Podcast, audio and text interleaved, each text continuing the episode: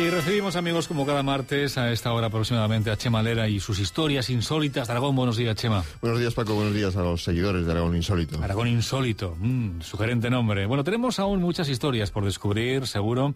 Eh, una cosa, Chema, yo me preguntaba si en cualquier lugar de Aragón podemos encontrar un misterio. O hay algunas zonas, algunas comarcas, algunos rincones con más leyendas o con más magia, por decirlo de alguna manera, que otros. Yo creo que en algunas zonas las historias, las leyendas se han transmitido más directamente hasta nosotros la, probabilidad es que en localidades con mayor dificultad de acceso o de comunicación encontremos historias legendarias que se conservan mejor desde su origen. Aunque también influyen otras muchas cosas, ¿no? Pues la cercanía con la naturaleza que no está transformada. Eh, pueblos de alta montaña, por, por ejemplo. Lugares más aislados. Pero mira, sin embargo, hay centros con una gran carga de magia a su alrededor, como, como si fueran nudos telúricos, que se llama, ¿no? Por ejemplo. Nudos telúricos. Así es como lo llaman. Tiene que ver con la tierra, con la energía de la tierra, con la magia de la tierra, ¿no? Por ejemplo, donde se junta una cueva o una roca extraña junto con un manantial o una fuente, y además hay algún árbol especialmente majestuoso, bueno, pues ese es un nudo telúrico seguro. Bueno, es cierto que hay muchas ermitas al lado de fuentes con aguas que siempre se dice, los habitantes del lugar, que fueron o que son milagrosas, o que tienen alguna propiedad particular. Y en ocasiones sí que son medicinales, ¿eh? todo hay que decirlo. Pero no creas que, que hay que irse muy lejos ¿eh? para encontrar lugares fantásticos. No hay que caminar tanto, como decíais hace un rato. ya te veo venir. Eh, ¿Dónde nos llevas hoy? Hoy no vamos a salir de la ciudad de Zaragoza, si os parece. Las ciudades ah, también, encierran, encierran sus misterios las ciudades, eh, tienen rincones fantásticos.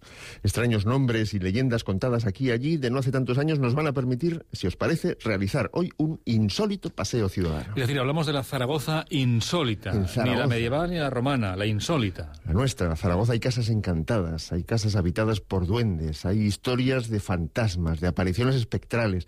Y fíjate, aunque parezca mentira, muy cerca de la Basílica de Pilar hay un lugar en el que el mismísimo diablo está presente. Eh, pues reconozco, eh, reconozco que entre tanta abundancia y misterio solo me suena la historia de, un famoso duende de Zaragoza, que creo que probablemente la tendrán muchos oyentes en nuestra Es probable que se conozca. Fue muy conocida en su momento, en 1934. Toda la prensa se hizo eco, incluso de otros países. La verdad es que eso sí que fue un caso insólito. Eh, hubo un montón de testigos y no terminó con una explicación. Ocurrió en el piso segundo derecha, lo recordamos un poco, de un edificio de la calle de Gascón de Gotor, en el número 2. Hoy ya no existe. Ya sabes que hay un edificio que pone edificio duende. Mm. Al protagonista de este insólito caso lo llamaron el duende de la hornilla y lo que ocurría es que durante varios meses se escuchaba una voz que parecía proceder de la cocinilla, una voz masculina que sonaba lejana, pero que llegaba a responder a las preguntas que realizaban los habitantes de la casa y siempre en presencia de gente, vecinos, forenses, jueces, policías, guardias de asalto, bueno, todos fueron testigos de este mm, caso. El ¿eh? caso del duende de Zaragoza, pero no es el único caso por lo que te he entendido, ¿verdad? Hay más duendes. Mira, calle Dormer número 8 actual sede del Archivo Histórico Provincial, el Palacio de los Huarte. ¿eh? A principios del siglo XX allí habitó un duende, o dicen que habitó un duende, y se manifestaba sobre todo al marqués, era un duende señorial. Cuentan que el marqués sintió incluso cómo le daba un golpe en la cara, y además hacía otras travesuras típicas de un duende, pues caían tiestos, jarrones, de tinajas, se abren, se cierran puertas, se oyen pisadas en la oscuridad. Ahora bien, cuentan que lo que más miedo daba era cuando el duende hacía girar los ojos de una estatua de San Bruno que había en la capilla del palacio. Suena terrorífico esto.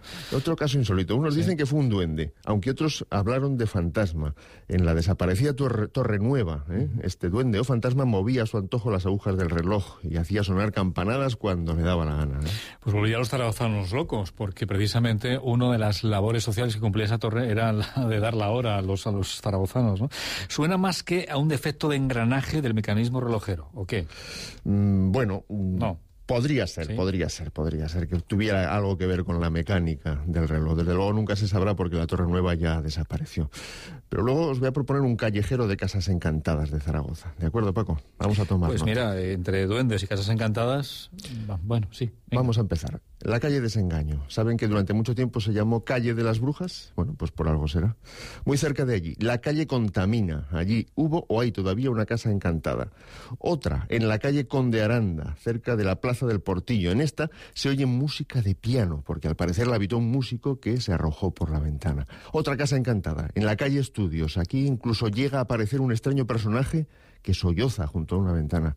Y por supuesto no pueden faltar las apariciones de fantasmas. Todo castillo los tiene y la aljafería, que fue sede de la Inquisición, no solo tiene uno, sino dos. Hoy, eh, si os parece, solo los citamos y en otro programa hablamos más extensamente de estos espectros. Uno de un judío encadenado y otra, por el espíritu de mujer, una dama blanca que anunciaba una muerte próxima. ¿eh? O sea que hay más de los que nos podemos imaginar, porque hace un instante yo tenía en la mente una historia de este tipo, pero aquí, eh, a buena pluma, hemos sacado bastantes más. La que más me ha llamado la atención, eh, la que has comentado al principio sobre el diablo en Zaragoza. Se trata de una curiosa leyenda de tradición oral en torno a un lugar precioso y emblemático de esta ciudad, el llamado Arco del Deán.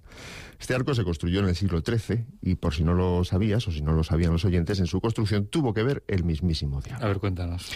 Pues el deán, que era el prior del aseo para entendernos, se llamaba Pascasio de Gormaz. Era muy, muy orgulloso, tanto que quería poder pasar desde su palacio en la aseo hasta las casas de al lado sin tener que pisar el suelo de la ciudad. Y dice la leyenda que su obsesión le llevó a pedir ese deseo al diablo y que el diablo lo cumplió construyó para el deán un precioso arco que unía los dos edificios, pero ya sabemos que el diablo nunca concede nada sin obtener algo a cambio. Desde su construcción, Paco, ese arco está maldito, ya que la condición que puso el diablo fue poseer las almas de los caminantes que pasen por debajo. Pues mira, ahora no, pero hace unos meses quien les habla sí que tenía que pasar todos los días por debajo de pues este cuidado con lo que deseabas al pasar por él, porque el diablo igual te lo concedía. Bueno, pues ya lo saben eh, los oyentes, mucho cuidado con pasar por debajo del arco del Leán. Gracias, Chema. Hasta la semana que viene. Hasta luego. Recuerden, abran oídos y ojos para descubrir lo insólito alrededor. Es el Aragón insólito de Chema Lera. 11 y 54 minutos.